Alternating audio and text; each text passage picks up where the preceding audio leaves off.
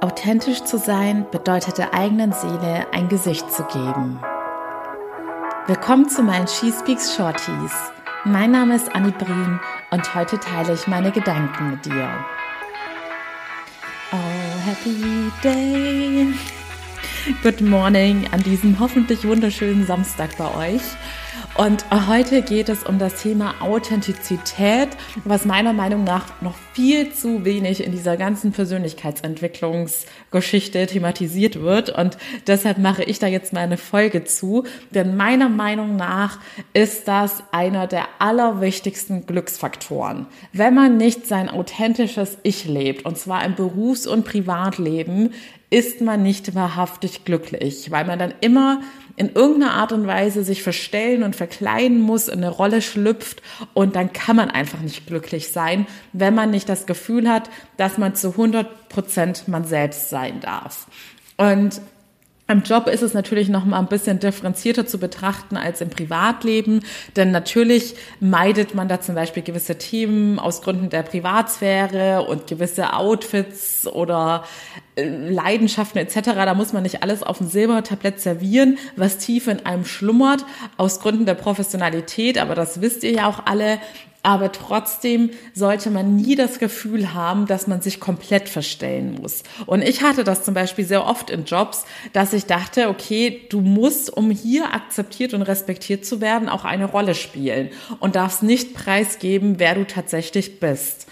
Und das hat mich super unglücklich gemacht. Also vor allem, wenn von mir verlangt wurde, dass ich so grundlegende Werte von mir ablege und dass es mir sozusagen egal wird, wie es einem Menschen geht und dass ich die Person hinter einer Jobfunktion nicht mehr als Menschen wahrnehme, sondern nur noch als ja, fast schon so als etwas Materielles, was eine Funktion zu erfüllen hat, aber keine Gefühle hat und kein körperliches Befinden und was weiß ich was. Ihr wisst, was ich meine.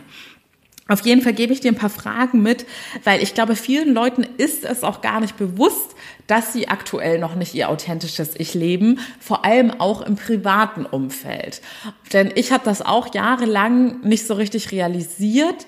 Und deshalb stell dir mal selbst diese Fragen auch in verschiedenen Zusammenhängen. Also du kannst sie auf deinen Job beziehen, du kannst sie auf Freunde, deine Partnerschaft und auch deine Familie beziehen. Denn viele verstellen sich sogar vor ihrer eigenen Familie.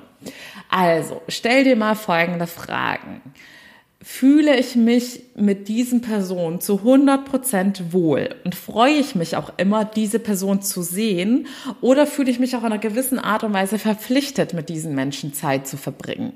Denn wenn du bei jemand dein authentisches Ich leben kannst, dann wirst du dich immer freuen, diese Person zu sehen. Egal, ob du gestresst bist oder entspannt bist, ob du schlecht oder gut drauf bist, weil du weißt, es ist keine Anstrengung für dich, diese Person zu sehen, weil du einfach du selbst sein kannst und diese Person dich genau so, wie du bist, schätzt und liebt. Dann frage dich mal bei allem, was du jetzt gerade in deinem Leben so machst und tust. Machst du das aus deinem tiefen Herzenswunsch heraus, zum Beispiel deine Hobbys, deine Karriere, auch die Partnerwahl.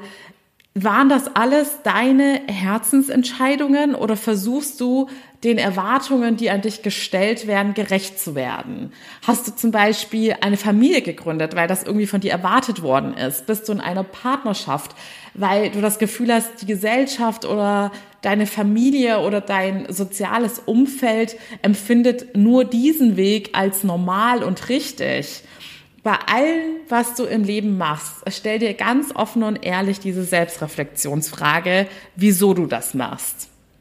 Denn wie gesagt, viel zu oft läuft alles irgendwie automatisiert bei uns ab, ohne dass wir die Dinge hinterfragen. Und so rutschen wir eben ganz oft in ein unauthentisches Leben rein, was einfach eine Hauptunglücksquelle ist. Und der erste Schritt ist erstmal, sich dessen bewusst zu werden, im zweiten Schritt muss man dann herausfinden, was man sich wirklich aus tiefem Herzen wünscht und was einen wirklich erfüllt und glücklich macht.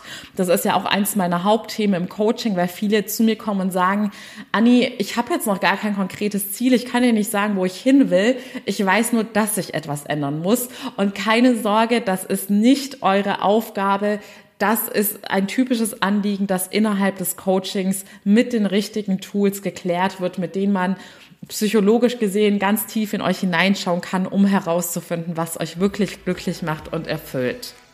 So, ihr Lieben, ich denke, das sind genug Denkanstöße für heute.